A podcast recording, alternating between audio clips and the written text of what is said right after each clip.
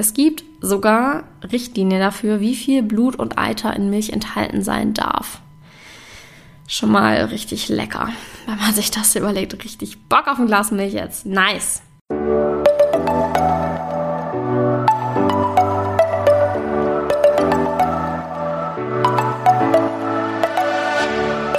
Moin und herzlich willkommen zu einer neuen Folge des Eat Pussy Not Animals Podcast, der Podcast, der dir den Einstieg in die vegane Ernährung erleichtern soll. Moin Freunde und herzlich willkommen zu einer neuen Podcast-Folge von mir. Es gibt heute wieder ein bisschen Omni-Bullshit und zwar sprechen wir über eine Aussage, die früher eine meiner Lieblingsaussagen war. Weil ich will nicht sagen Lieblingsaussagen, aber ich kann mich gut daran erinnern, die benutzt zu haben. Sehr gut. Kann mich noch genau an den Wortlaut erinnern und so weiter. Und ich glaube, ohne jetzt was bösartig unterstellen zu wollen, aber ich meine mich zu erinnern, dass ich das Argument in Anführungszeichen von meinem Dad hatte. Mm, bin mir aber nicht mehr ganz sicher. Und zwar habe ich gesagt, ja, Kühe müssen ja gemolken werden, damit ihre Euter nicht platzen. So sad. Oh, wenn ich zurückdenke. So abartig. Oh mein Gott, wow. Äh, aber gut, es ist ja eigentlich nicht so krass verwunderlich, denn genau dieser Satz wird von der Milchindustrie verbreitet. Man sieht es halt auf Bildern, auf Videos, dass Kühe einfach so ein riesen fettes Euter haben und man ja schon beim Anblick irgendwie denkt, dass es bald platzen würde. So geht es mir zumindest. Und so erschließt sich das wahrscheinlich oft automatisch, dass man dann meint, dass die gemolken werden müssen und dass wir quasi den Kühen noch was Gutes damit tun, dass wir sie melken und die damit entlasten oder so. Und dass VeganerInnen, die halt keine Milch trinken, dafür sorgen, dass äh, die Tiere Schmerzen haben, dass es platzt, dass sie Entzündung kriegen und so weiter. Folgendes ist richtig, Kühe leiden. Milchkühe leiden so unnormal. Ich glaube, das finde ich ist sogar das widerlichste in der ganzen Massentierhaltung. Einfach die Milchindustrie. Ich kotze, wenn ich darüber nachdenke. Ich kotze im Strahl. Ich habe schon mal mehrere Podcast-Folgen darüber gemacht. Zum Beispiel Folge Nummer 5, äh, die Grausamkeit der Milchindustrie, für diejenigen, die sich da noch genauer hineinhören wollen. Äh, das war kein richtiger Satz, egal. Also, wenn euch das interessiert, dann hört euch die Podcast-Folge dazu gerne an. Ich werde das jetzt nicht nochmal so genau im Detail erläutern. Aber nochmal kurz äh, als Wiederholung. Es ist crazy, weil so ungefähr um 1850 war es halt normal, dass Milchkühe 1000 Kilogramm Milch im Jahr gegeben haben. Jetzt sind wir schon bei ungefähr 8300 Kilogramm im Jahr. Also sagen wir so 25, 26 Liter am Tag. Was gestört ist. Um diesen großen Milchbedarf zu decken, wurden die Kühe natürlich dahin gezüchtet. So mit Proteinpellets, die super unnatürlich als Nahrung sind und dem Stoffwechsel schaden, werden die halt so zugefüttert, dass sie so viel Milch geben können. Es wird der äh, Fettgehalt in der Milch so hoch gezüchtet, dass teilweise nicht mal die Kälber selber die Milch trinken könnten, weil sie das nicht mehr verdauen würden. Was halt schon crazy ist. Stellt euch vor, man würde Mütter, also menschliche Mütter, so züchten, dass Babys nicht mehr von ihrer Mutter Milch trinken können. Wow. Wow. Crazy. Weil das ist das, was nicht bedacht wird oder was ausgeblendet wird, was Leute, ich weiß nicht, nicht wahrhaben wollen. Vielleicht wissen es manche auch nicht besser. Aber Kühe sind ja letztendlich nichts anderes als Mütter. Und sie haben nur Milch, wenn sie schwanger sind, damit das Kalb, das Baby von der Mutter bei der Mutter trinken kann. Wie bei allen Säugetieren das der Fall ist. Wie es auch bei Menschen der Fall ist. Und ich weiß nicht mal, wie man auf diese Idee kommt. Warum trinken wir nicht Elefantenmilch? Warum trinken wir nicht Rattenmilch oder Mäusemilch oder I don't know, Hundemilch. Warum ist es Kuhmilch? So, wo ist der Unterschied? What's the freaking difference? Und warum sagt man, wenn man menschliche Muttermilch trinkt, so, äh, ist voll eklig, i, äh, aber dann halt die Muttermilch von Kühen? ist nicht anders. Auf jeden Fall ist es in der Milchindustrie halt so, dass die Tiere, also die, die Kälber, nachdem die Mütter zwangsgeschwängert werden, werden ihnen die Kälber direkt nach der Geburt entrissen. Männliche werden direkt geschlachtet, weil sie keine Milch geben können. Oder beziehungsweise erst so aufgeputscht, dass sie äh, ordentlich Fleisch natürlich abgeben.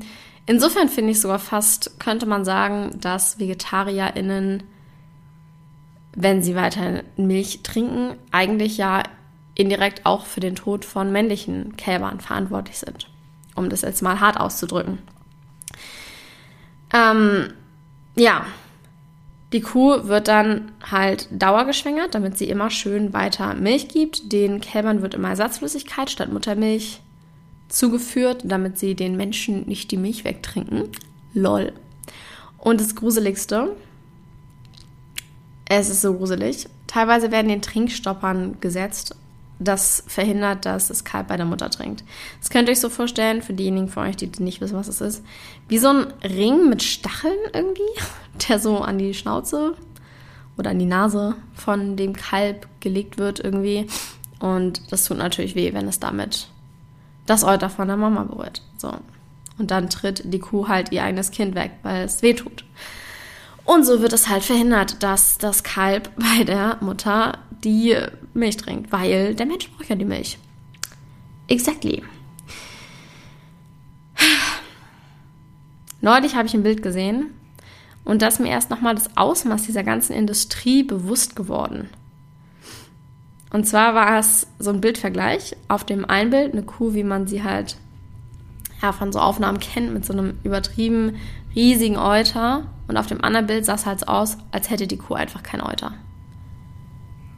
Fun Fact: Das wäre das Normale. Normalerweise siehst du das nicht so krass.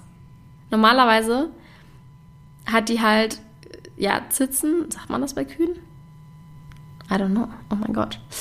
Ähm, ja, auf jeden Fall hat sie nicht so ein fettes, übertrieben, überdimensionales Euter rumhängen, wo man of course denkt, dass es platzen würde, wenn man es nicht äh, melkt. Sondern normalerweise siehst du das nicht mal. Zumindest nicht richtig so. Das wäre der Normalfall, wie eine Kuh normalerweise leben würde. Und das finde ich so gestört. Wow. Das ist einfach so gestört, wie wir die zu Maschinen herangezüchtet haben. Man sagt auch Melkmaschineneuter dazu. Und natürlich entzündet das sich weil es völlig übertrieben ist. Und deshalb wird auch so viel Antibiotika den Tieren zugefügt. Und Fun Fact, es gibt sogar Richtlinien dafür, wie viel Blut und Eiter in Milch enthalten sein darf. Schon mal richtig lecker, wenn man sich das überlegt. Richtig Bock auf ein Glas Milch jetzt. Nice. Wow. Ja, ähm, Kühe starten oder Menschen starten damit, die Kühe dauerschwanger zu machen nach ungefähr zwei Jahren. Ich weiß jetzt gerade gar nicht, ob ich schon gesagt habe. Normalerweise werden Kühe so 20 Jahre alt, eine Milchkuh so ungefähr sechs Jahre, weil sie danach einfach ja, keine Lebenskapazität mehr hat. Logischerweise. Und um das Ganze jetzt mal zu konkluden, mag sein, dass wenn wir die Kühe nicht melken würden, ähm, das, es würde nicht platzen, aber es würde sich natürlich stark entzünden und den Kühen vermutlich auch Schmerzen zufügen. Aber sich darauf zu fokussieren, ist halt komplett zynisch, weil wir als Menschen sind ja erstmal dafür verantwortlich, dass es so weit gekommen ist, weil wir die Tiere ausbeuten, weil wir die Milch, die für die Kälber bestimmt ist, für uns nutzen wollen, um Profit daraus zu machen. Insofern kannst du wohl kaum sagen, dass wir gut oder barmherzig sind oder was Tolles für die Kuh tun, wenn wir sie melken. Wir sind erst dafür verantwortlich, dass sie so viel Schmerz empfindet, dass sie so hochgezüchtet wurde. Und ja, wenn man jetzt von heute auf morgen aufhören würde, alle Kühe zu melken, weil das so logisch ist, dann würden die wahrscheinlich auch Schmerzen haben. Ich würde einfach vorschlagen, selber für sich eine Alternative finden, weil wir brauchen keine Kuhmilch. Sie ist sogar eher ungesund für den Körper. Habe ich auch schon mal eine Folge drüber gemacht. Äh, findet man auch sehr viel Information drüber im Internet. Es gibt mittlerweile so, so, so, so, so viele pflanzliche Alternativen. Und sag mir nicht, es schmeckt scheiße, wenn du die eine Milch von der einen Marke probiert hast. Weil es gibt tausende mehr. Tausende. Es gibt verschiedene Arten, es gibt verschiedene Marken, die verschiedene Arten machen. Es gibt so viel verschiedene Pflanzenmilch und die ist nicht nur besser für die Kühe, weil wir sie dann nicht mehr ausbeuten, sondern auch für die Umwelt und den Planeten und für deinen Körper. Deshalb, wenn einfach jede Person für sich auf pflanzliche Alternativen umsteigt und so die Nachfrage nachlassen würde an Kuhmilch, dann würde man das vielleicht auch wieder ein bisschen reversen können. Und diese Züchtung, diese übertrieben krankhafte Züchtung, ja, nicht weiter unterstützen, nicht weiter fortführen. Und vielleicht würden die Kühe dann irgendwann wieder an einem Punkt ankommen, wo sie einfach normale Kühe sind. Sure, ist ein Prozess, funktioniert nicht von heute auf morgen, aber je mehr man darüber Bescheid weiß und aufklärt, desto besser kann man handeln. I would say. Deshalb, ja, VeganerInnen zu unterstellen, sie wären für das Leid verantwortlich, weil sie die Kühe nicht mehr melken, ist halt komplett Müll.